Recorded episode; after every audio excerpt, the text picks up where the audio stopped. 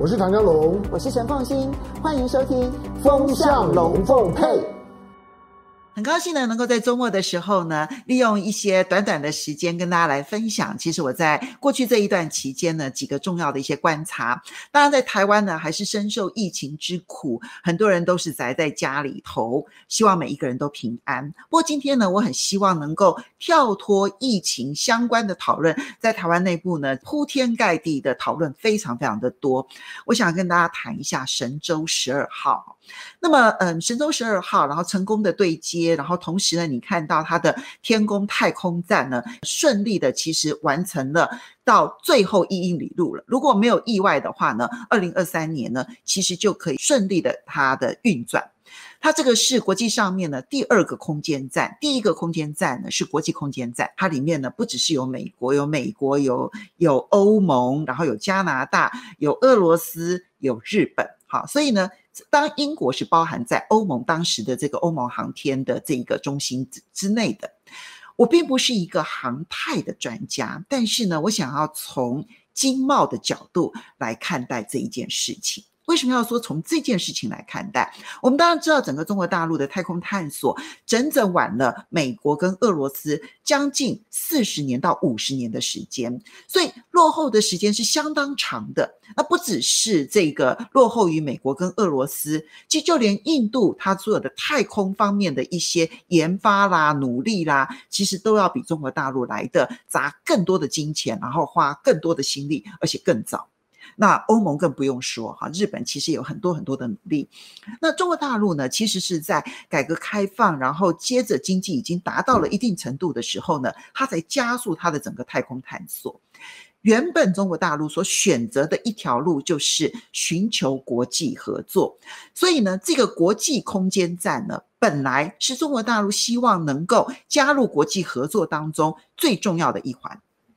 那么，嗯，国际空间站呢，现在你看到是由五个国家地区的航天局一起合作，包括了美国的 NASA，然后包括了欧盟，包括了日本、俄罗斯，然后以及加拿大这些国际上面的合作。它其实从一九九零年代之后呢，开始倡议，它象征的是一个冷战的结束。所以呢，他刻意的把其实技术发展最完善的美国跟俄罗斯拉在一起，那接着呢，再把欧盟啦、日本啦、加拿大，感觉上面像是一个人类探索太空的一个最重要的一个合作，化解了冷战呃期间呢彼此之间的竞争、对立、抗衡。所以呢，中国大陆理所当然觉得说，那那我加入，我加入，我加入。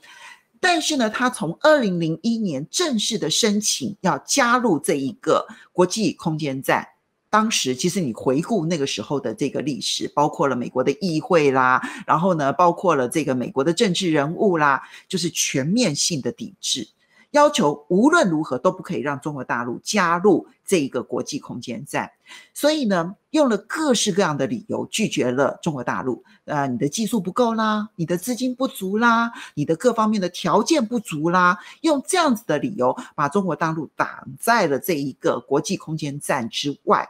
所以，中国大陆今天的这一个天宫号其实是被迫自立自强的。就跟现在我们所看到的，美国对于中国大陆的很多的科技围堵，不管是五 G 啦，或者是半导体，其实都是被迫自立自强。他并没有说一开始的时候我就想要能够说我独立的去完成我自己的一套系统，没有，其实是因为美国的打压抵制。那个时候呢，中美之间还有很多国际上面要合作的事情，譬如说那时候二零零一年刚刚才发生了这一个九幺幺的恐怖的攻击事件，然后呢之后其实反恐战争，其实美国是需要很多中国大陆在国际上面的一些合作，所以中美之间的这一种相互竞争还没有端到台面上，但是在航太这一个领域里头，那么。美国对于中国大陆的戒心，其实是早在二十一世纪之初就已经出现了。而到了二零一一年的时候呢，当时奥巴马还签署了一个美国国会所通过的沃尔夫条款。这个条款其实说穿了，就是现在同样的这个科技围堵，它直接要求美国的 NASA。跟中国大陆的航天局不可以有任何的技术方面的往来。那么，这种科技围堵是更进一步的，把对于中国大陆的航天发展必须独立在美国以及美国的好朋友们之外最重要的一个条文。那这个条款啊，它其实它的那个软围堵啊是有两层效应的。第一层效应当然就是在技术上面，那中国大陆必须要自求多福，自立自强，完全自主。你没有办法依赖其他的国家地区提供你任何的技术上面的一些协助。所以今天你看到从神舟五号开始有这一个载人往返的这个所有的这些努力，中国大陆其实就是被迫自立自强。好，那么另外一层很重要的一个用意就是呢，在市场上你也没办法取得你在中国大陆之外的任何的资金。这什么意思呢？因为事实上，这个太空探索，我们看到在美国，不管是 SpaceX，或者是你看到这个亚马逊，他们所投资的这一些太空探索，民间的资本投入进来了之后呢，它可以用市场的力量，然后去协助美国的太空探索，所以呢。NASA 其实可以用比较少的经费，但是呢，把民间的力量给纳进来了之后呢，它其实可以把这个太空探索变成了一种赚钱的工具，变成一种赚钱的一种武器。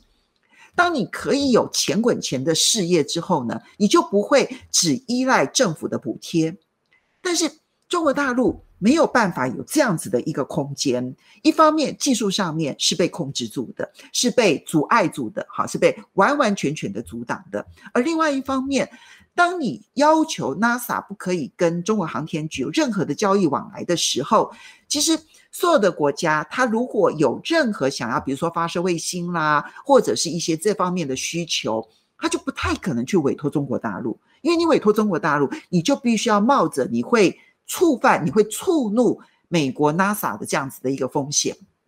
所以它也没有任何的空间可以借由市场民间的力量，然后去发展出自己的一个太空探索。当你用技术也围堵了，市场也围堵了，其实你现在回头来看，跟今天这个时刻我们所看到的美国对于中国大陆的很多的科技围堵，所谓的卡脖子。其实不是一模一样的一个状况吗？那么，我不是说所有的卡脖子都可以借由航空模式一定能够寻求到百分之百的突破，但是航太科技它终究是困难的，而且它这里面呢，你也可以看得出来，美国跟俄罗斯跑了五十年之前就跑了这么长的一段路，中国大陆在后面去跟随的那个过程，又被技术打压的一个情况之下，今天。最后能够有这样子的一个成绩，而且这个这个过程当中啊，你会发现它所列出来的时程只有快而没有慢，所以前面几个测试，不管天宫一号啦、天宫二号啦，本来预计的天宫三号就不用做了，因为天宫二号就已经把天宫三号要做的事情都已经做完了，就是只有更快而没有更慢，所以。这一个才是我在观察神舟十二号，然后顺利的对接，然后呢，天宫号呢，你可以预期得到，在未来两年之后，那么中国大陆可以很快的去运作它的这一个空间站。当然，这个空间站呢，一旦开始正式启用之后呢，它所能够发挥的国际效应就会变得更加的大。因为现在有很多的微重力，哈，不是还不到无重力的，很多的微重力的测试，你不管是从农业的，或者是从这个化学的、物理的各方面的这一些测试，它其实需要空间站。那么。唯一的那个国际空间站，它当然已经老旧了，而且本来它的时间就是到二零二零年，那现在把它延长到二零二四年，有些人说会把它延长到二零二八或二零三零年。好，不管它会延长到什么时候，也许它会一直持续的下去，但是它究竟在技术上面、空间上面，其实相形之下，它就会比中国大陆的这个天宫号来得显得陈旧。好，那么。因此，整个中国大陆的这个空间，这个空间站呢，在国际上面，科学界不管你是哪一个领域的科学界，要去做任何的实验的时候，你就必须被迫要跟中国大陆合作实验。这一些其实都会成为中国大陆在科研发展上面很重要的进展。当然，一个明显的一个这个态势就是。俄罗斯选择跟中国大陆在这个月球上面的空间站的一些发展合作，原本在中国大陆技术显然不成熟，然后各方面条件不足的时候，美俄跟欧盟还有日本以及加拿大他们自己合作发展国际空间站，这个时候他们觉得其实并不需要考虑中国大陆这方面的立场。但是随着中国大陆，你看到这两三年的时间特别的明显，不管是月球的探测发展，然后或者是火星的探索发展，最近可能会再去发展一些小行星的一些探索的发展，乃至于这个空间站的这个成立。当俄罗斯看到说中国大陆自己能够发展出自己的技术以及发展的时候，那这个时候选择合作，对俄罗斯来讲就变成了。最佳利益，我不是航太迷，然后呢，我也不是航太专家，我纯粹就科技跟经济发展的这个角度来看的话，其实你从二零零一年所开始的那一个科技软维度在太空领域上面，再回头去看现在所有的软维度。或许未来要有一个很长的挣扎之路，但是我觉得，为什么国际的科学家都反对美国的科技软围堵的原因很简单，就是呢，你越是不要求中国大陆跟国际合作，你越是阻止这个合作，你到最后，你只是让中国大陆被迫发展出一个它完全自主的系统，而国际毫无参与的可能性。我觉得这个启发其实呢，比他这个完成这件事情恐怕启发的意义更加的长远。这就是我对于这个整个的升空然后发展呢所观察的我的观点，提供给大家做参考。很高兴周末的时候能够跟你这样子聊聊天，希望以后呢也能够常常的每一个礼拜跟大家见面。今天就到此了，下次再见喽，拜拜。